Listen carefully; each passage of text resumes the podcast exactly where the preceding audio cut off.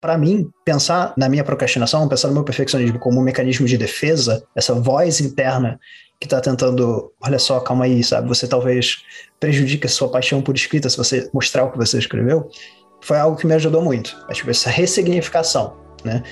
Esse foi o primeiro passo. E o segundo, cara, acho que foi entender que não existe uma fórmula mágica, né? Não existe uma fórmula mágica que todo ser humano vai conseguir seguir. A gente gosta muito disso, a gente gosta muito de certeza, né? Acho que navegar o mundo com insegurança é uma coisa que assusta todo mundo.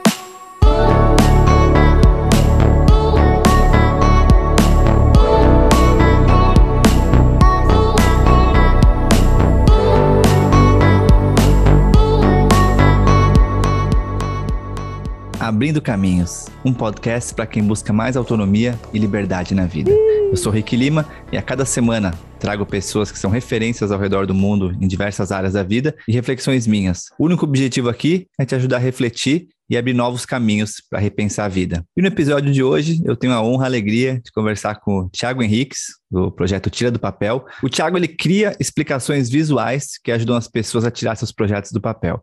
Não é aquela pegada vai lá e faz, é, um equilíbrio entre botar a mão na massa e achar um ritmo saudável de criação. Então, ele tem alguns cursos disponíveis, tem um podcast, tem livro, Erra Uma Vez.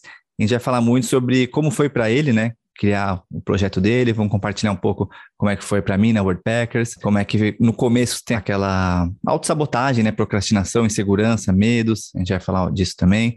Criar com constância, sem se destruir.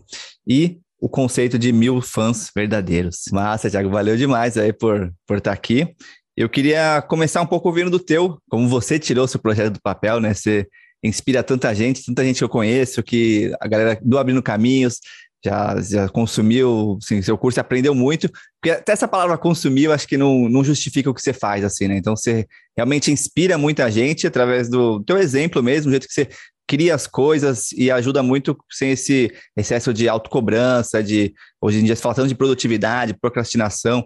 Então, você é uma referência assim nisso. O que você faz ali, você faz mágica, assim, cara. Então, quero te agradecer primeiro por estar aqui e ouvir um pouco mais como é que foi para você tirar o seu projeto do papel, né? Uma, é, essas gatilhos assim vieram para você, enfim, um pouco do como é que foi por dentro e por fora. Obrigado, cara. Para começar, obrigado pelo convite. É uma honra estar aqui trocando ideia. E para mim, inspirar qualquer pessoa de qualquer forma nesse sentido é muito maneiro, porque eu precisei um pouco disso no passado. E quando se trata do meu processo tirar projeto do papel, o tira do papel especificamente, né? Porque eu sempre toquei projetinhos paralelos, assim, como forma de, digamos, seguir minha curiosidade e aprender e tal eu senti muita falta de alguém falando sobre alguns aspectos da criatividade que não são práticos. Né? Porque esse lance da autocobrança que você falou é muito verdade. É, rola muito essa coisa de, ah, você quer fazer, vai lá e faz, ponto, acabou. Só que a gente, a gente né, é uma criatura muito complexa. Tem muito mais coisa envolvida. A criatividade não é só o processo de pegar as ferramentas, entender como elas funcionam e fazer. Né? Existe o medo de julgamento que as outras pessoas vão ter sobre a gente. Existe a nossa própria insegurança, o nosso próprio julgamento né, sobre o que a gente cria. Então eu sempre senti muita falta disso. E eu acho que quando a gente sente uma necessidade assim, uma falta no mundo, é muito legal a gente tentar preencher isso de alguma forma. Sabe? Quando a gente começa a descobrir um, uma forma que a gente consegue fazer, compartilhar isso, tem certa beleza. Então, assim, o meu processo de tirar do papel começou meio que nisso. Foi eu tentando entender como é que eu ficaria mais à vontade para expor minhas ideias para o mundo. Porque, assim, tá tranquilo aqui contigo agora gravando esse podcast não é uma coisa natural para mim, sabe? É uma coisa que foi um passo dentro de muitos passos, sabe? Eu tive que colocar a rodinha na bicicleta antes de andar sem a rodinha, sabe?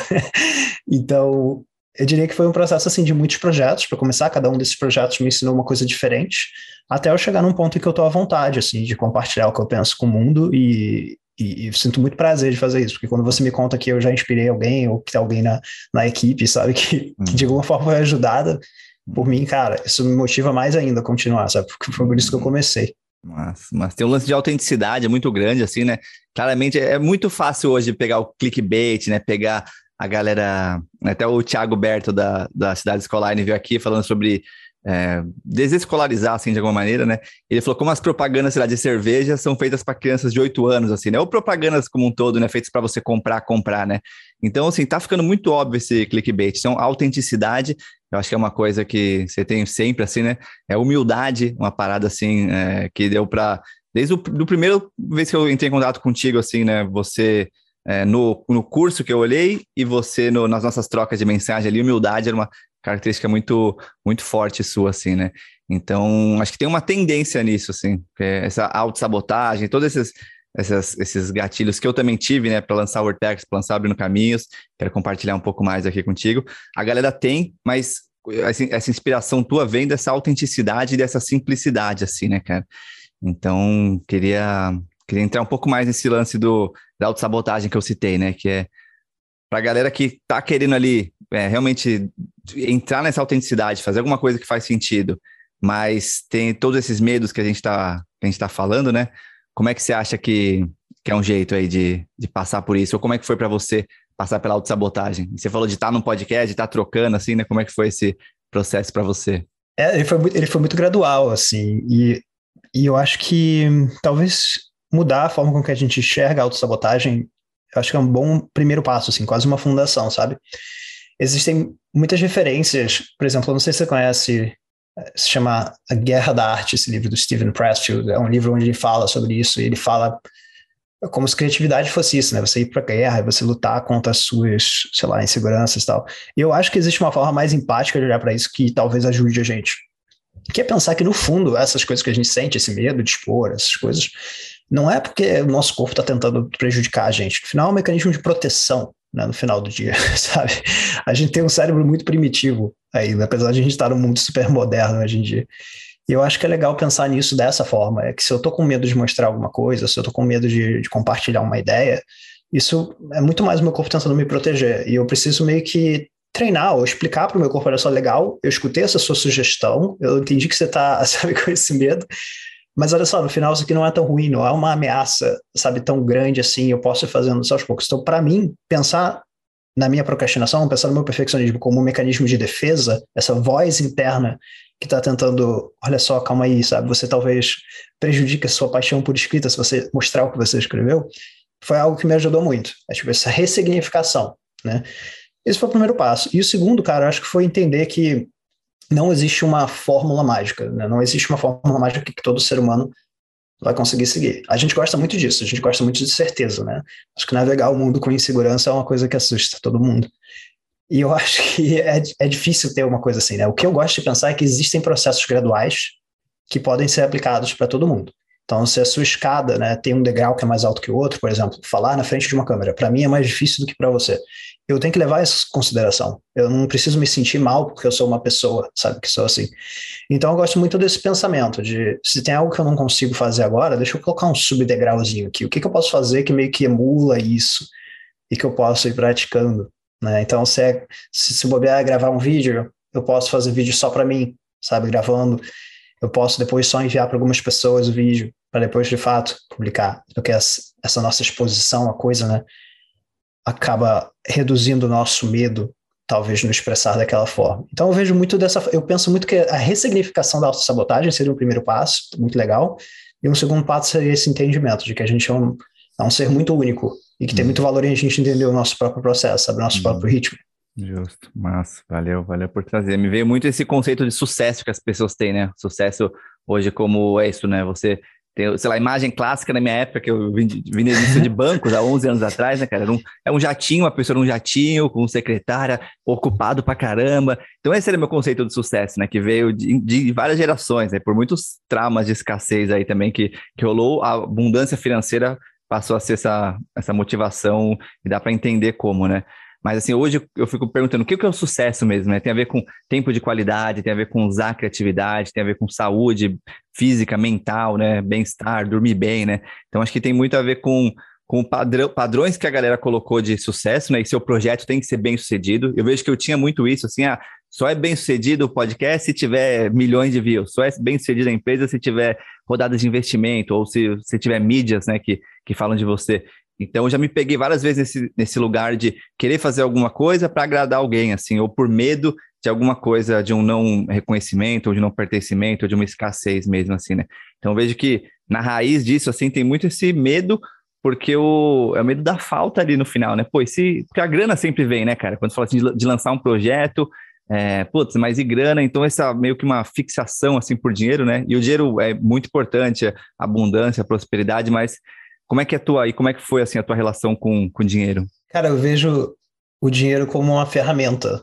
Né? Eu não acho que ele necessariamente corrompe pessoas, como muitas pessoas veem. Eu acho que uma pessoa com uma índole boa e com boas intenções e bons valores, se essa pessoa ganhar mais dinheiro, ela, isso não quer dizer que ela vai se transformar numa pessoa ruim, sabe? Só muda o fato de que agora ela talvez tenha mais ferramentas para fazer o que ela talvez não conseguiria fazer se ela tivesse menos, sabe? Então, eu observo o dinheiro muito dessa forma e eu acho que existe sim um risco muito grande nessa confusão do, do que é o suficiente, né? E o que, que é o sucesso. Eu acho eu gosto, eu gosto muito dessa conversa, assim, de, de essa, esse conceito de adaptação hedônica, até, acho que existe esse termo que basicamente fala que tudo que você consegue, você se acostuma, e no final você quer mais, né? Então, se você mora num AP de 40 metros quadrados, agora você quer morar num de 60, porque o 40 ficou pequeno. Você vai para de 60, agora você quer um de 100. Ou se você ganha 3 mil reais, agora quer ganhar 4. Né? Então, acho que existe, quando se trata desse assunto, eu acho que existe uma importância muito grande de a gente pensar nisso, sabe? De o que, que é suficiente, o que, que de fato eu valorizo, e eu acho que é uma das questões mais importantes em todo sentido da vida, sabe? Para que, que vai o meu dinheiro, né? Porque eu, particularmente, não sou a pessoa que, sei lá, é a pessoa que vai para um bar para beber um monte de coquetel. Eu sou muito mais sabe, um, um, outro perfil de pessoas aí que não vê um valor tão grande nisso e não tem um problema com quem vê sabe? Mas para mim eu valorizo muito mais, talvez, ir para um show, escutar uma banda tocar ao vivo, sabe? É uma coisa que para mim vale muito mais o meu uso de dinheiro. Então, para mim, eu vejo muito essa questão assim, cara, é do tipo, lembrete de que não existe uma forma, lembrete de que o autoconhecimento em relação ao que eu valorizo está no centro, né? E essa ferramenta meio que proporciona as experiências alinhadas com o que eu valorizo ou não. Ah.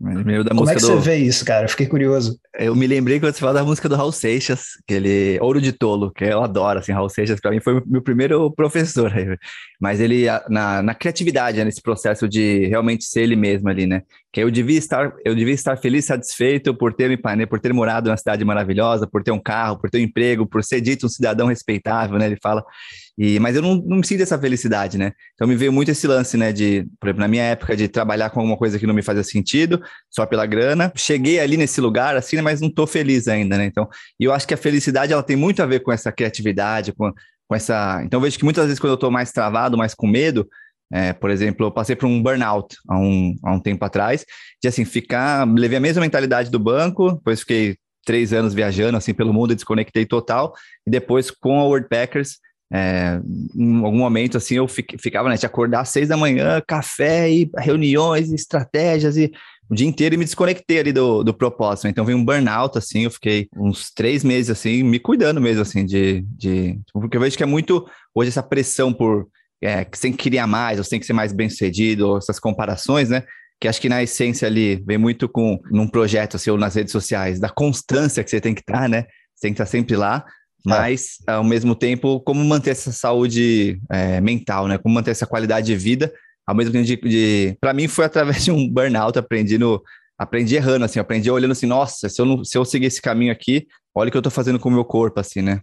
É, cara, isso é muito louco. Eu acho que isso é uma das coisas mais difíceis quando se trata desse assunto de, de criatividade na, digamos, no mundo moderno, onde as redes sociais são o espaço de criação e que existe o algoritmo e que você se preocupa com ele, e você tem que expressar certas coisas, talvez uma frequência específica que você acha que é certo.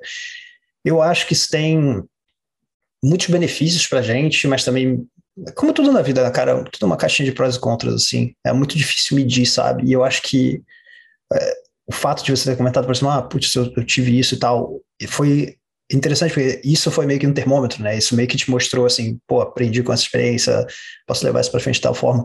Mas é louco como eu vejo que acho que muita gente às vezes ainda não parou para refletir, sabe, sobre esse tipo de assunto, do tipo, cara, no final se eu não estiver bem, acabou, sabe? Tipo, eu, tipo, eu não vou conseguir fazer mais nada se eu não tiver com a minha saúde, né? Então, por que a gente não coloca isso no centro da operação? E se a gente escuta que muito assim, pro meu contexto, né, de redes sociais, ah, você tem que fazer não sei quantas coisas por dia.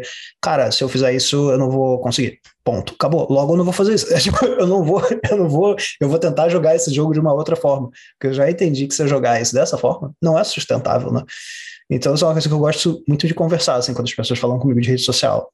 Eu falo, cara, existe o fator tempo aí que pode te ajudar a diluir o fator esforço e isso é muito bom, porque no final você consegue talvez criar uma coisa que seja sustentável a longo prazo e tal. Mas é, cara, eu acho que esse, esse lance das comparações, nossa senhora, nunca houve tantos estímulos para comparação como agora, né? Se antigamente era, Você comparava, não sei, o carro da outra pessoa, a casa da pessoa. Hoje em dia, é tudo, tudo, tudo, tudo. E assim, você segue, sei lá, fazendo um exemplo banal aqui, você segue mil pessoas. Você vai ver, nem que seja cinco imagens por dia, porque você segue mil pessoas de qualquer forma. Né? Uma pessoa estar na praia, a outra pessoa vai ter mostrado algum certificado que ela conseguiu, você não tem, sabe? E no final, é tipo, todo santo dia tem isso, né, cara? Então a gente é constantemente exposto, exposto a versões ideais das outras pessoas quando a gente está vivendo a nossa vida real, sabe? Essa comparação é muito injusta, é muito, muito, muito injusta. Sabe? Eu vejo que tem um padrão, assim, para mim, assim, ele vem, às vezes eu percebo isso, né? Ah, tá me comparando, né? Tô, aí eu observo e vejo, tento olhar também, ó, pô, tem um lado bom, assim, de se inspirar em quem já fez, né, quem já, como se fosse um, uma emulação, assim, de, ó, vou, deixa eu aprender o que melhor dessa experiência dessa pessoa, mas eu, eu sigo no meu caminho, né, eu vivo, eu tenho que seguir a minha intuição, que eu, depende do que, do que tem uma parte interna, assim, né, o que, que eu quero, o que, que eu sinto, isso, isso vai mudando também, né, agora, se eu coloquei aquele padrão e tô sempre, é, é, é a famosa corrida dos ratos, né, para mim foi um pouco o Tim Ferriss, né? Que quando eu li o livro dele, eu trabalho quatro horas por semana, eu vi assim essa possibilidade de você viver em vários lugares e na época eu não tinha Musa, né? Que era um projeto que deu uma renda passiva, ele falava, mas eu trabalhava no banco, juntei o dinheiro e falei assim, ah, vou, vou viajar o mundo, né? Sem, esse é meu sonho, assim. Aí fiquei três anos viajando e, e eu vejo que tem esse um objetivo, assim, né? Eu quero, sei lá, conquistar alguma coisa. E a galera do banco ali tava comprando carro, comprando coisa, eu não, não queria aquilo, né? Então, é. acho que você falou do dinheiro ali, né? Então, eu vejo também como uma, uma ferramenta, né? Como você trouxe, mas uma, uma parada que é neutra, assim, né? Tipo assim, não é que ela é, é. pro bem ou é pro mal, mas assim, você, como é que você tá usando né, o dinheiro para o consumo mesmo, né, cara? O que, que você tá comprando no, na vida como um todo, né? Então, acho que esse, não tem como separar mais é, o consumismo das, das todas as atividades, né? Dado o episódio que a gente inaugurou aqui essa temporada foi com a Chai Surui, a indígena que falou na abertura da COP, né? Então não tem como mais a gente ignorar a natureza ou e a gente é natureza, ela falou, né? Então acho que me vê muito isso, a expressão da criatividade com ser a nossa própria natureza de alguma maneira, né? Pô, que bonito isso, cara, eu gostei muito disso. E, e, e, tem um lance muito louco da comparação, né? Que não tem como a gente desligar o botão da comparação. Né? Não tem como a gente simplesmente desativar isso no nosso cérebro, porque é assim que a gente processa o mundo. Né? Tipo, você vê que, olha, esse animal é mais perigoso que aquele animal. Né? Isso aqui, isso aqui tá mais escuro e aquilo está mais claro, o ambiente. Tipo, a gente processa o mundo assim, a gente faz associações, a gente faz conexões. Né? Sei lá, tem muitos casos assim que são interessantes. Eu, por exemplo, me aproximei muito no final do ano passado de referências muito grandes para mim, em vez de ficar tendo muitas referências e consumi-las de uma forma mais aleatória, assim, casual. Então, uma pessoa que me aprofundei muito no trabalho dela foi o Austin Kleon, que é o escritor do Hobby como Artista, do Mostre Seu Trabalho. E foi muito legal, assim, me aproximar mais dele e tal. E o legal de quando se aproxima de alguém é que você começa a pegar mais informações que antes você não tinha, né? E, assim, uma delas é que, assim, grande parte da renda desse cara vem dos livros dele. E quando você estuda como ele trabalha, etc., imagina se eu só decidisse replicar tudo que ele faz. Eu não tenho três livros que são best-sellers. então, esse lance da comparação é muito interessante, porque cada pessoa no final vai ter um contexto tão diferente que o legal é justamente fazer o que você falou, é tipo, usar isso aqui como uma inspiração. Essa pessoa faz essas coisas, eu posso desmontar essas pecinhas aqui e aplicar para o meu contexto. Mas se eu fosse de fato só replicar o caminho que alguém fez essa rota, sabe, não seria uma coisa sustentável. Eu acho que essa, eu acho que eu diria que essa autonomia da gente pegar essa informação na internet e encaixar essa pecinha né, no nosso contexto de uma forma diferente. Eu acho que isso aqui é uma das grandes sacadas, eu diria assim, para a gente aprender hoje com essa infinidade de informação que está cercando a gente, sabe? Você tem alguma prática, sente alguma rotina que você faz? Eu, eu, eu, tinha algumas né, que eu fazia antes da minha filha nascer, ela está com quase sete meses agora. Então, fazer uma, uma escrita, uma meditação, uma respiração, um Hof. Hoje eu não faço, faço uma caminhada com ela assim. Mas você tem alguma rotina específica? Ou, ou tem gente que a primeira coisa que, quando começa o dia, é, é, é trabalhar no projeto criativo? O Matheus de Souza, nosso amigo em comum, falou aqui no podcast que às sextas-feiras ele não trabalha. Então, você tem algumas rotinas ou práticas específicas assim que, que te ajudam a, a se lembrar disso, né? Eu tenho, mas eu não sou uma pessoa que, por exemplo, tem aquelas rotinas matinais, tipo, ah, sete horas eu acordo, eu faço. Não tenho muito disso. Eu tenho algumas coisas que para mim são prioridade e estão muito claras, assim. E eu repito essas coisas quase diariamente ou na frequência que eu acho que elas são mais importantes, né? Então, por exemplo, exercitar é uma coisa que eu faço umas três vezes por semana. E eu faço às vezes por semana, porque eu sei que se eu tentar fazer mais, eu vou parar. Eu vou perder o gosto da coisa. Criar é uma coisa que eu faço quase todo dia. É uma coisa que dá muito prazer. Eu crio em formas diferentes, em mídias diferentes. Tipo, mas tem um horário de manhã, que... você já vai, vai para o projeto, depende do dia, cada dia você tem uma, tipo, ah, esse horário, ou de tanto em tanto eu paro fazer alguma coisa, como é que é para você? Eu sou muito intuitivo com isso, cara, é louco assim, porque eu tenho um lado da criatividade, que é de intuição, e é aquela coisa bem primal mesmo, sim, e tem o lado muito racional. Eu sou uma mistura muito doida desses dois lados. Então, por exemplo, quando tem três coisas assim em canais de criação, por exemplo, que eu priorizo, né? que tipo o YouTube, uh, o meu podcast e a newsletter. E eu sei qual é a frequência que isso vai sair. E eu sei onde é que eu vou alocar isso na minha semana. Eu tento sempre alocar nos mesmos momentos. Mas se eu, eu brinco com o Mario Kart, né? o turbo criativo do Mario Kart. Se eu vejo que tem um turbinho ali do lado e eu tenho uma ideia, eu, eu tento assim, eu olho para o meu Google Calendar e vejo, dá para eu alocar essa ideia meio maluca de virar o meu calendário? Dá. Então eu vou, eu, se eu tenho uma ideia da newsletter, eu vou parar e vou escrever.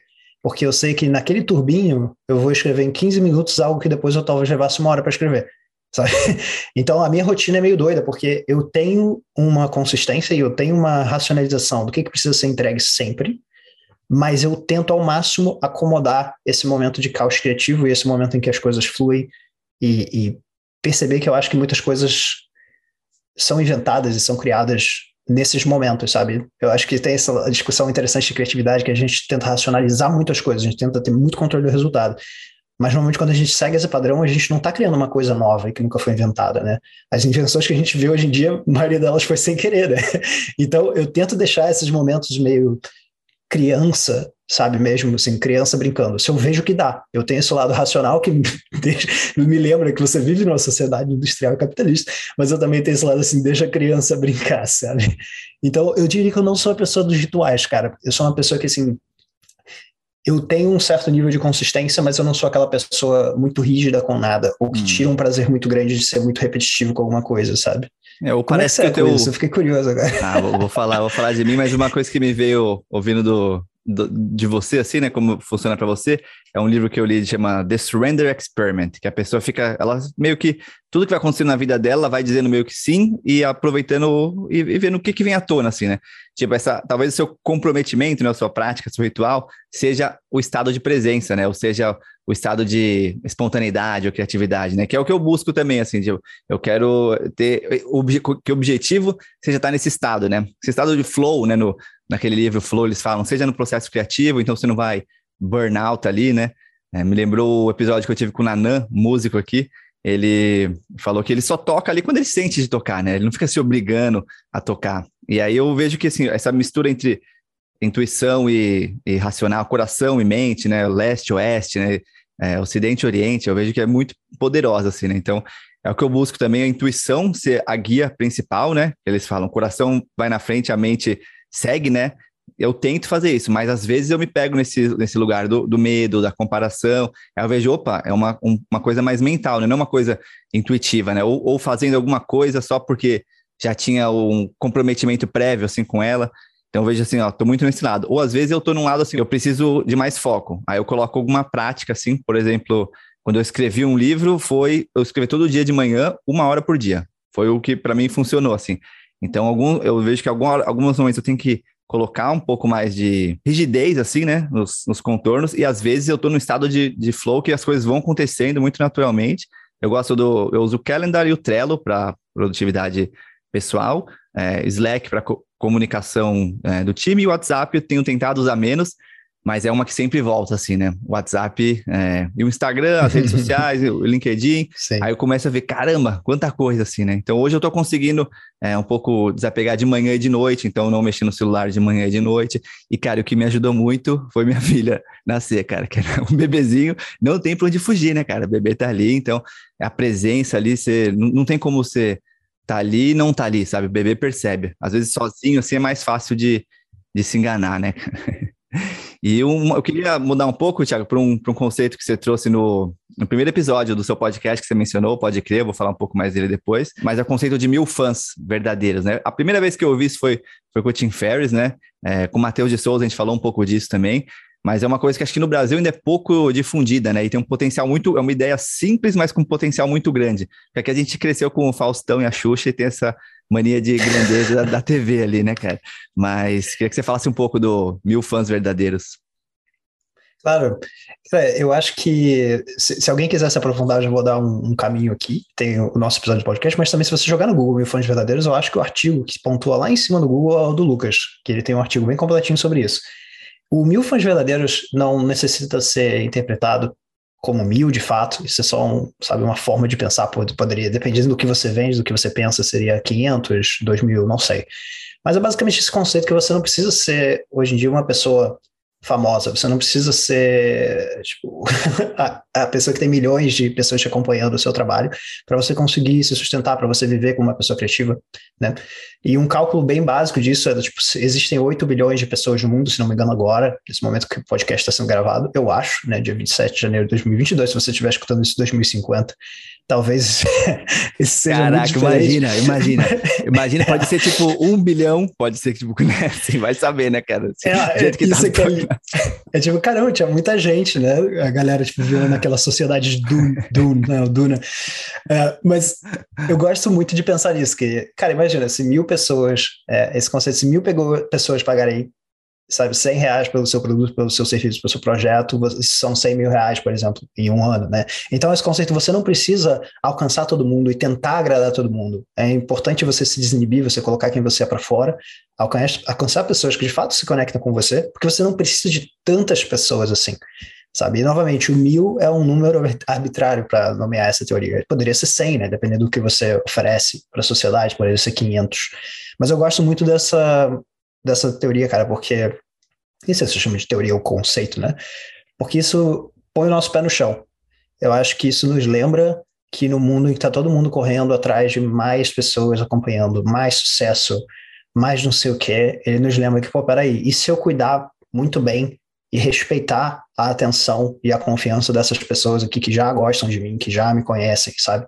Que já compraram alguma coisa a mim. Então, acho que isso é uma coisa muito legal de manter em mente, principalmente para as pessoas que estão nessa, digamos, nessa jornada de potencialmente mostrar o que você faz na internet, que é uma jornada que, ao mesmo tempo que pode ser muito maravilhosa, porque essa é uma ferramenta de distribuição muito legal, tem muitos contras, né? Tem essa nossa comparação que a gente falou, tem a gente vê a galera que dá certo enquanto a gente ainda está no caminho.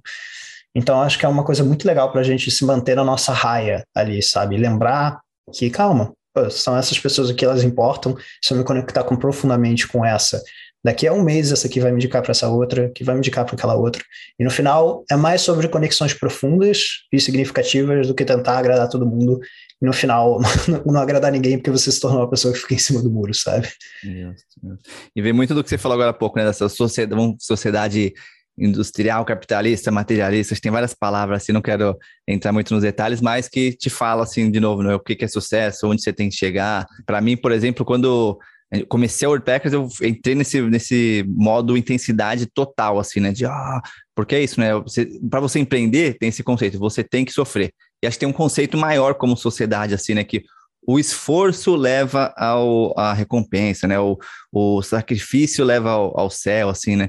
E eu vejo que tem uma, uma crença também bem forte, né? Que eu preciso me esforçar, ralar muito para o meu projeto dar certo, o meu projeto vingar. Você falou da newsletter, né? Que newsletter é excelente, aliás. Depois eu vou Obrigado. falar um pouco mais dela aqui. Eu acho que tem muita inspiração para isso, né? É, porque tem esse, essa ideia, assim, né? Assim, juntando um pouco do, do que você falou, né? É, pensando em alguém nesse momento, né? Que tem essa vontade de, de, de fazer, de realizar, de ir atrás disso, mas esses, esses medos, assim, né? E essas realidades, assim, muitas vezes é um privilégio, assim, você poder realmente começar. Mas o que, que é questões de privilégio? O que, que é questões de não? Pô, dá para você um pouquinho a mais, mas sem esse esforço todo que, que burnout e que não, não faz sentido nenhum ali, né? Pelo, por tudo que está acontecendo. Então, qual o conselho assim você daria para você ali atrás, né? No começo que quando você começou com, seja com tira do papel, seja com outros projetos, ou convivendo com milhares de pessoas, né, ou pelo menos mil verdadeiras aí, o que, que você diria para quem está nesse, nesse momento para realmente é, destravar alguma coisa aí? Cara, que pergunta boa. É, é, é muito difícil, né? É, mas assim, eu acho que uma, um dos conceitos mais legais de manter em mente é lembrar que se você está construindo algo de uma forma, né, no final você vai colher algo que se correlaciona a como você construiu. E essa frase talvez seja muito misturada, porque eu não pensei muito nela. Mas do tipo, vamos supor que eu fosse o Thiago que que para aparecer começou a exibir um monte de coisa da vida pessoal e fofoca e se envolver em polêmica, porque isso me dá atenção, né? é isso que eu vou colher lá na frente. Né? Então, se isso der certo, eu vou ter criado um caminho para mim que não é coerente com quem eu sou. Porque eu sou uma pessoa, por exemplo, mais reservada, não falo muito da minha vida pessoal, eu, eu sou uma pessoa que não gosta de ficar brigando, sabe? eu gosto muito de entender o outro lado, entender porque a pessoa pensa dessa forma, tentar explicar meus pontos, tentar escutar. Então, eu diria que assim, seja lá o que você estiver construindo hoje, lembra que você vai colher algo que é correlacionado a isso. Então, é muito importante a gente pensar o que, que seria coerente a gente construir para a nossa versão do futuro. Né? Eu, eu penso muito nisso, assim. E é claro que durante o caminho, a gente talvez precise, em alguns momentos, trabalhar um pouco mais do que a gente gostaria, ou em alguns momentos se estressar um pouco mais. Eu sempre comento isso quando eu falo de transição de carreira, inclusive. Eu não sou a pessoa que que pensa que, ah, se eu quero mudar de carreira, é só me jogar e vai lá. Tipo, eu não acho que isso seja uma coisa, isso me geraria muita ansiedade, sabe? Então, quando eu construí o tiro do papel, por exemplo, foi em paralelo ao meu emprego integral. Né? O meu emprego integral patrocinava o tiro do papel no início, até eu ver que ele era viável, né? Então, para mim, cara, eu diria que é isso, assim, é entender que vai ter esse momento, talvez, como, como essa interseção, essa interseção onde eu trabalhava no meu emprego e no tiro do papel, vai ter um momento em que talvez tenha um pico, assim, e que é interessante tentar sustentar, mas ver o quanto que aquilo vai ser mantido de fato no futuro, né? Não construir algo que você no final não quer. Tipo, é quase como se fosse, sei lá, criando uma analogia, não, não construir um barco de um jeito que tu não quer navegar depois, não sei. Tem uhum. algo aí, sabe? Tipo, não plantar algo que no final você sabe que não é coerente com você. Uhum. Isso tem a ver com coerência, né? Você falou. É, coerência, acho que é a palavra que. Ser coerente com você mesmo numa sociedade que é incoerente, né? Tem uma frase do uh, é, Dido Krishnamurti. É eu gosto que ele fala assim: é, você se adaptar a uma sociedade é, doente não é, não é sinônimo de saúde, é sinônimo de doença, né? Então, muitas vezes a gente hum. tem que se adaptar a uma parada assim que. E, e o, que você, o que você falou do, de, de, quando você trabalhava, você fundou o Tia do Papel, me lembrou os fundadores do Google. Eles realmente só foram de cara, de cabeça assim para o Google eles ainda tinham outro emprego, quando o Google começou a deslanchar muito, assim, né? Então, tem esse outro mito também, né? Acho que são vários mitos aí que tem né? no empreendedorismo, no lançamento de projetos, né? nas fórmulas de lançamento, e como tem que ser, e constâncias de redes sociais, e sucesso financeiro. São vários mitos, né? São várias narrativas, na verdade, né? Então, acho que tem muito do, dessa questão da narrativa que é contada, e essa narrativa hoje eu vejo que a gente está chegando num limite, né, com a polarização, com as desigualdades, com, enfim, com o meio ambiente, tudo acontecendo assim no mundo inteiro, né? É, cara, e, e é muito louco isso, porque se você coloca duas coisas assim muito simples em contraste, né? O, o mundo está com os seus recursos sendo drenados, e em paralelo a isso, a gente tem empresas cujo único foco é crescimento e, consequentemente, precisa de mais recursos. Tipo, se você só coloca esses dois opostos, já é muito óbvio que, assim, a gente não está num caminho legal? Tipo, então, seguir um caminho, e eu não estou falando que, ah, o certo, então, é a gente viver numa sociedade paralela que ignora completamente o que acontece, eu não acho que é isso, mas eu acho que existe muita coragem no gesto de pensar, beleza, existe essa rota aqui, é o que todo mundo faz, mas olha só, eu acho que eu quero fazer uma versão disso, eu acho que fazer exatamente isso vai me deixar num lugar, como você disse, né? uma sociedade talvez até doente. Eu, a gente gravou um episódio recente de podcast sobre isso, inclusive eu e o Lucas, onde a gente ainda não foi pro ar, vai agora em breve, mas a gente falava um pouco de cansaço e eu quis simular uma situação utópica, assim, onde todo mundo resetasse o mundo, né? E imaginar que cada pessoa tem sua barrinha de cansaço, assim, que imagina um degradê que vai verde, amarelo e vermelho, né? Eu acho que a gente já perdeu o parâmetro. Sabe, eu acho que hoje em dia a gente tá muito, a gente tá tanto no costume de chegar com essa barrinha ali no vermelho todo dia, que a gente já perdeu o parâmetro, que a gente já passou do amarelo, assim, sabe? A gente, a gente já desacu... a gente vive numa grande agência e a gente já perdeu esse parâmetro total, sabe? Então eu acho que é muito legal, pelo menos é o que eu tenho tentado fazer, e eu não sei, talvez isso dê muito errado lá pra frente, mas o que eu tenho tentado fazer é, pô, já que eu tô tentando traçar uma jornada minha, deixa eu tentar fazer isso de uma forma que eu acho que é coerente, né? E eu sei que isso exige muito coragem, talvez, talvez seria mais fácil eu fazer de uma forma padrão, assim, mas ao mesmo tempo essa forma padrão me deixaria tão insatisfeito que até que ponto é saudável fazer isso, né? Então acho que isso é um questionamento legal, assim, até que ponto vale essa uhum. coragem de você de tentar fazer a coisa do seu jeito, sabe? Lembrou o papo que eu tive com o Alex Cole aqui do canal Eureka do YouTube. Ele falou quando ele faz vídeos para pensando em agradar os outros ali, né? O que, que as pessoas devem gostar, os vídeos são ruins, tem poucas visualizações. Quando ele faz realmente o que ele acredita, os resumos, os vídeos que ele acredita, aí a parada anda em termos de visualizações, em termos de tudo, né? Eu acho que você é prova viva disso ali, né, cara? Porque, de novo, dá para ver muita autenticidade, assim, né, no, no, no, seu trabalho e todos os resultados que tá, estão rolando, né? Eu gosto muito como você descreve, né, que eu crio explicações visuais que já ajudaram muitas pessoas incríveis a tirarem seus projetos do papel. Nem vai lá e faz e nem frases motivacionais. Acredito no equilíbrio de botar a mão na massa e encontrar um ritmo saudável de criação que respeite sua rotina e sua saúde mental. Então, acho resumiu assim, né, tudo que você está falando em, em frase, em, uma, em um jeito bem fácil de, de explodir a mente, assim, né? Caramba, realmente. E tem dois cursos, né? Dois cursos incríveis, o Pratear do Papel, que foi o que a galera fez, e o Para Criar com, com, Constância. Tem o podcast também, né? O Pode Crer, junto com o Lucas do Bota na Rua, e o livro Erra Uma Vez. Coisa pra caramba, né, Thiago? Você fala assim, como é que o cara fez tudo isso? Ó, o livro aí, ó. Quem tá no, no YouTube, o livro mostrou ali. Então, como é que assim, fala, caramba, mas com, com equilíbrio, tanta coisa que você fez, com tantos números e tanto. Como é que como é que e eu queria ouvir um pouco mais dos projetos e como é que você tem lidado aí com isso? Era para mim é, é, uma sensação muito boa para começar assim falando no geral. Eu me sinto muito bem sobre, olha que legal, eu tirei essas coisas do papel porque elas são coisas muito naturais para mim. Esse é o tipo de tema que me interessa. Eu podia falar sobre ele o dia inteiro, sabe? Justamente porque eu sentia essa necessidade no passado. E o, o que eu tenho a dizer, assim, é, é muito difícil olhar sendo muito sincero, assim, é muito difícil eu olhar para o meu próprio trabalho e eu ficar, caraca, cara, isso aqui é muito maneiro, né? Tipo, porque na minha cabeça eu tô muito assim, ah, eu, tô fazendo isso aqui, eu tô tão focado no fazer que eu não penso muito assim na, sabe, na repercussão e até agora eu tô tentando processar o fato de que meu livro tá numa livraria. Cara, para mim esse conceito ainda é algo que não caiu a ficha para mim, sabe? Tipo, é uma, é uma coisa tão, tipo, sonho de infância que eu nunca pensei que fosse possível de acontecer, sabe? E eu acho que volta para esse lance da do relacionamento, né, cara, com a internet, com as ferramentas, ferramentas sendo dinheiro, ferramentas sendo a internet, ferramentas sendo a rede social, né? A gente pode criar o relacionamento que a gente quiser, são todas ferramentas. E, e, e eu acho que esse processo de ver isso como ferramenta e se autoconhecer e ver como é que a gente pode fazer para tocar o nosso projeto, eu acho que é o que faz mais diferença e que me ajuda, assim, a seguir, sabe? E sendo muito sincero também, eu acho que escutar a, receptividade de pessoas é uma coisa que ajuda demais também. Tipo, o fato de você ter comentado comigo, que o pessoal da WordPackers me conhece, que, pô, o pessoal gosta do meu trabalho. Isso, cara, isso me motiva muito, assim, sabe? É meio que um lembrete, assim, porque a gente, às vezes a gente tá, sei lá, a gente escutou algum comentário ruim, por exemplo. E é muito bom você ter esse espécie de escudo de lembrar para você que, cara, é claro que você vai escutar um comentário ruim, porque você não vai conseguir nunca agradar todo mundo. então, é muito legal, assim, escutar isso, sabe? Motiva hum. a continuar fazendo as coisas. Hum. E mais do que isso, até, né, Se você não, te, não tiver escutando um comentário ruim, aquela frase meio clichê, mas é verdadeira. Você não está se arriscando o suficiente, né? Você não está sendo você mesmo, você. Enfim, é. É, minha experiência pessoal é que ao tentar agradar todos, as coisas perdiam qualidade, você acabava não agradando todos do mesmo jeito, e ao sendo você mesmo, vai desagradar pessoas, vai errar, vai sair ali do padrão, vai ter o, o... Mas, assim, é uma jornada, né, de aprendizado, de, de evolução, assim, então eu vejo que, que vale a pena se jogar nessa, assim, né? É, cara, e, e, é um dos processos mais difíceis, né? Porque, mais difíceis, porque, logicamente, falando muito fácil, né?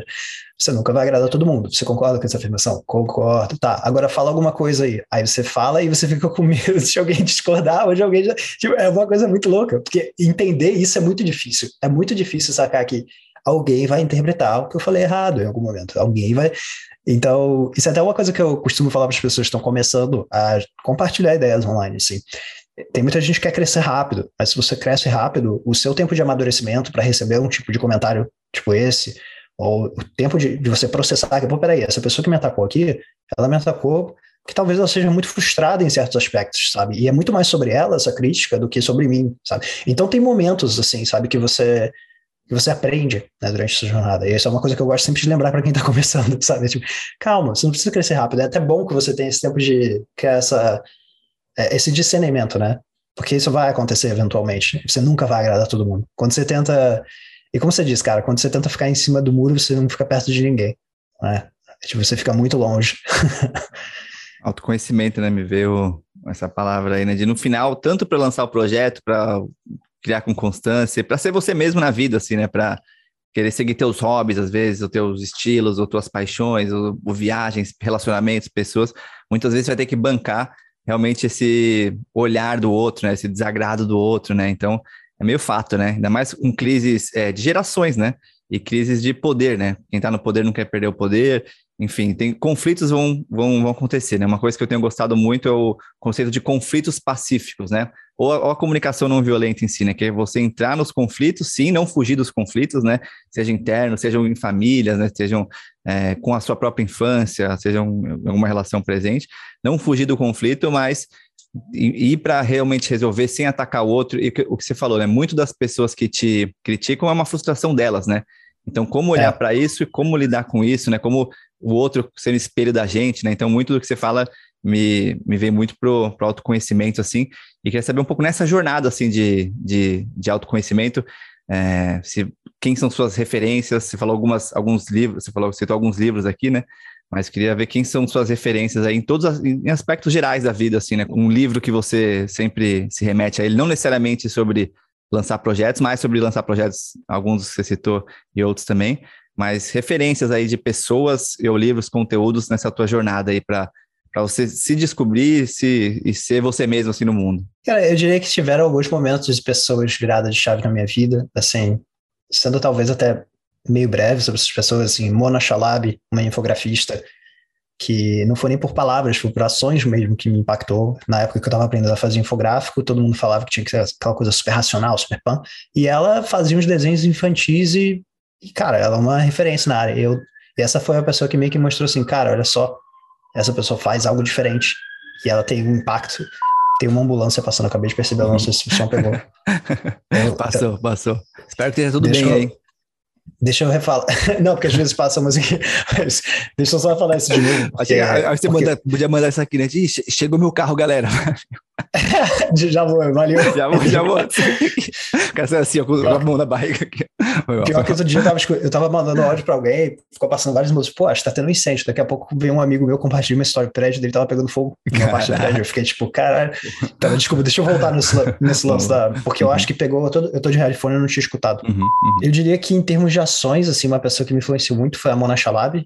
Ela é uma infografista que tem um estilo de desenho super lúdico, é uma coisa nada tipo seguindo o padrão da galera da indústria de infográfico. Isso é uma coisa que, assim, as ações dela me influenciaram muito. Ela, ela mostrou assim, basicamente, cara, beleza, tá todo mundo fazendo A, você pode fazer B e pode dar certo. Então, esse, esse simples gesto de analisar, isso foi algo que mudou muito a minha vida. É, o livro Hábitos Atômicos do James Clear também foi algo que super me influenciou. Eu não sigo a rixa tudo que ele diz, eu acho que existe novamente essa, esse corte do contexto, né? Ele é, vem da sociedade americana, que é sociedade um pouco mais workaholic, etc., que não é muito a minha vibe.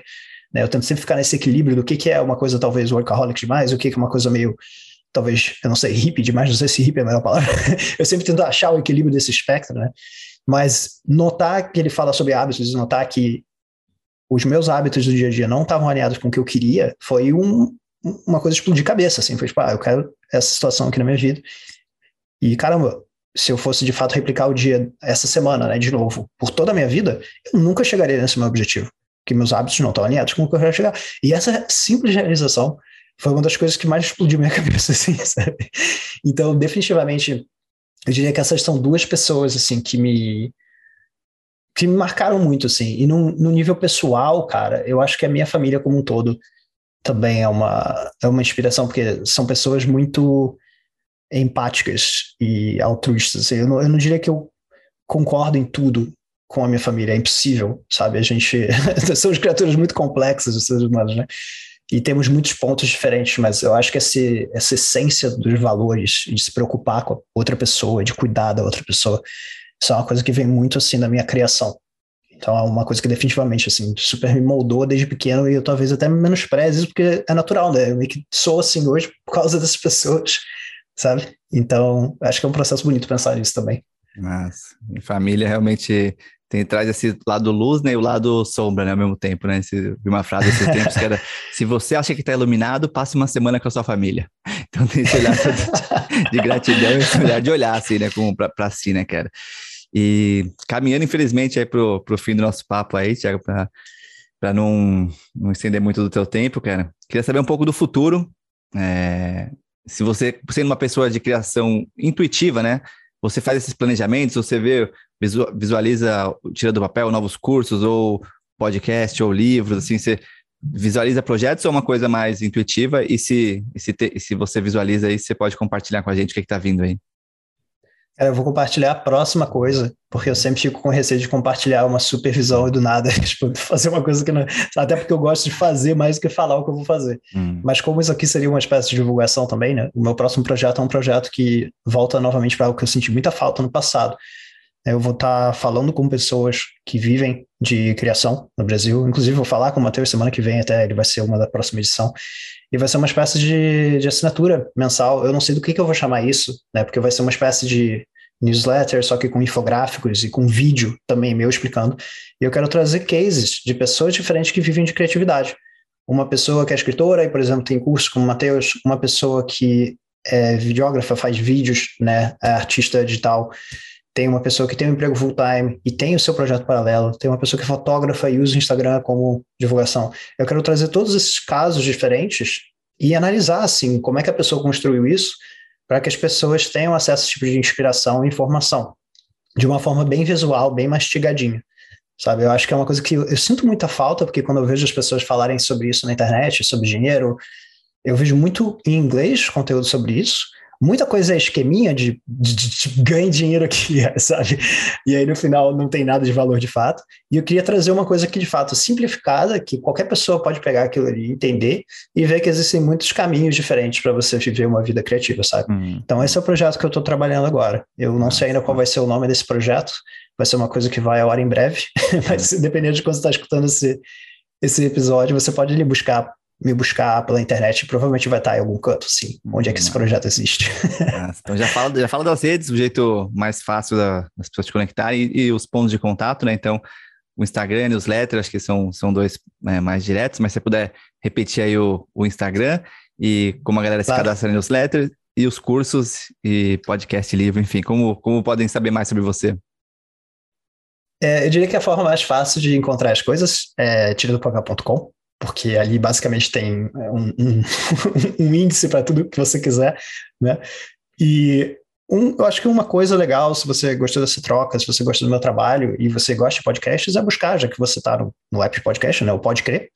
É se você escrever POD, que é Pod, Crer, que é C-R-E, e criatividade, você vai encontrar lá no player. E a gente fala sobre criatividade, umas brisas sobre marketing, criatividade, redes sociais, esse tipo de coisa. A gente fala muito sobre isso. E o meu livro Erra Uma Vez, que é só você procurar no Google também. Erra Uma Vez e Belas Letras é o nome da editora. Pessoal maravilhoso da Belas Letras que me ajudou nesse projeto. E eu diria que esses são assim, os principais pontos de contato. Assim, aí você vê se você gosta de ver vídeo, tem o YouTube, se você gosta de escutar podcast, tem podcast. eu, gosto muito de, é, eu gosto muito de me espalhar assim pelas hum. mídias. Hoje em dia, newsletter, inclusive, é o que eu mais gosto de criar, sabia? Hum, eu, eu, gosto muito daquele espaço. Eu acho que a pessoa compartilhar o e-mail dela com você é um gesto de confiança tão grande hoje, uhum. porque a gente tem tantos fãs, sabe? Uhum. Então, para mim, assim, eu me sinto assim, eu preciso respeitar esse espaço, eu preciso trazer uma reflexão curtinha que seja útil, sabe? então, eu gosto muito de criar ali.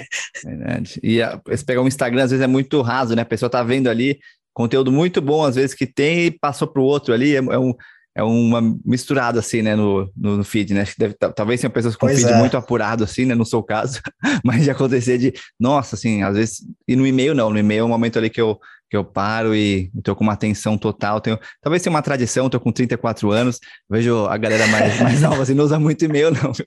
Mas a galera, assim, eu, para mim, é o, é o melhor canal, assim. Agora tá indo aí para os TikToks, né, e, e, e, novas. E vai mudando isso, assim, né, cara? E a gente se adaptando, mas assim, ó, o e-mail é um que tá ali, ó, desde a época que foi criada a internet, pois né, é. cara? Então, eu não vejo o e-mail desaparecer, eu vejo ele sendo usado para esse tipo de coisa, assim, né? Se é usado na minha época, assim, do, de trabalho no banco, por exemplo, o e-mail era a comunicação, né? Então, era... É. É, foi, foi evoluindo muito, assim, né? E o, o, Instagram, às vezes, eu acho que pode ser meio distrativo, assim, né? Então, eu gosto de Concordo. olhar com mais, com mais profundidade, assim. Mas não tem como não estar tá lá ao mesmo tempo, né, cara? Porque é lá que muita gente é, muita gente está aí e vê, né? E lembrei para finalizar, Thiago, do final do ano passado, a gente falando para marcar esse papo, você tirou um tempo mais off, eu tirei também, eu fiquei aí é, mais de duas semanas offline total, de, tirei o app ali do, do Instagram, depois reinstalei. Quer saber como é que foi esse período off para você? Foi daí que, que veio essa ideia? E se você é uma coisa que você faz todo ano, de parar um tempo e ficar offline, se é algo que você, que você recomenda? Então, foi uma foi um período interessante, assim, final do ano passado, para contextualizar, é, em outubro do, do, ano passado eu perdi um amigão meu, foi uma surpresa muito grande, foi um amigo muito próximo, foi muito do nada, e ao mesmo tempo eu tive que finalizar dois projetos grandes ali também, meados de setembro, outubro. Então foi um momento que eu senti que assim, novembro, dezembro eu tinha que desacelerar, sabe? Porque o meu ponto é jogar o jogo infinito, digamos, é continuar tocando esse projetinho, se um dia for, não for tirar do papel, outro, enfim. E foi simplesmente um tempo que eu não fiquei necessariamente offline, fora dos vídeos, embora eu tente pelo menos assim, uma vez por semana ficar off um dia, sabe? Realmente off, porque são 52 dias ao ano, 19% do ano ficando off, se você tirar um dia por semana. Isso para mim faz diferença. Mas, cara, foi um período muito bom para me organizar, organizar as cabeças. Eu acho que, sinceramente, é um grande privilégio poder fazer isso, né? Mas é, é, algo que eu pretendo fazer. Não sei se vai ser todo ano, dois meses ou um mês, assim, ficar um pouco mais off. Eu continuei criando, eu continuei fazendo coisas porque isso me motiva muito, mas é algo que eu quero definitivamente, assim, se eu puder ter um tempo só para pensar, porque, como a gente estava falando, a gente vive num clima de agência. Acho que a gente perdeu o parâmetro da importância de você, às vezes, simplesmente parar e olhar a rota que você está indo com calma e direcionar. Sabe? Porque muitas vezes Natal e Ano Novo não é tempo suficiente para fazer isso. E você está ocupado pensando no presente, pensando se o, o teu presente vai ser bom o suficiente para amigo oculto, não sei o que. Eu não estou com a cabeça nesse lugar, sabe? Então, foi uma experiência boa, cara. Eu gostei bastante e quero me organizar para conseguir fazer isso mais vezes. Massa, massa. Acho que tem um, tem um, sinto uma necessidade assim disso, assim, de vez em quando realmente dessa parada total, né? Você falou um, um dia por semana offline, uma coisa que eu tenho eu planejo, aí eu esqueço e aí a hora que eu vi já foi, então uma coisa que eu quero colocar mais, mais energia aí. Quero te agradecer demais, Thiago, pelo, pela troca, pela energia, pelo ensinamento, acho que foi bem, bem fluido aí, que acho que curti bastante, aprendi bastante, foi isso, bem intuitivo, mas bem, acho que é o, o entretenimento com informação, né, que eu acabo buscando reflexões, né, jeito de fazer pensar, não ser aquele negócio de é, ah, consuma isso, que essa é a fórmula que vai te levar para um lugar melhor. É. Mas, ó, pô, absorve dessa pessoa o que, que, ela, o que, que ela fez, assim. Acho que você compartilhou umas coisas bem bacanas aqui, cara. Obrigado, cara. Prazer é meu por estar aqui. Obrigadão é. mesmo. Valeu demais, galera, por escutar a gente aqui hoje. Se você curtiu esse papo, dá uma olhada com o episódio sobre nomadismo digital com o Matheus Souza. A gente fala um pouco sobre esses gatilhos. E um dos primeiros episódios aqui do, do Abrindo Caminhos com o Marcelo do Rio sobre empreender e seguir suas paixões. Valeu demais, galera. Até semana que vem. Ih!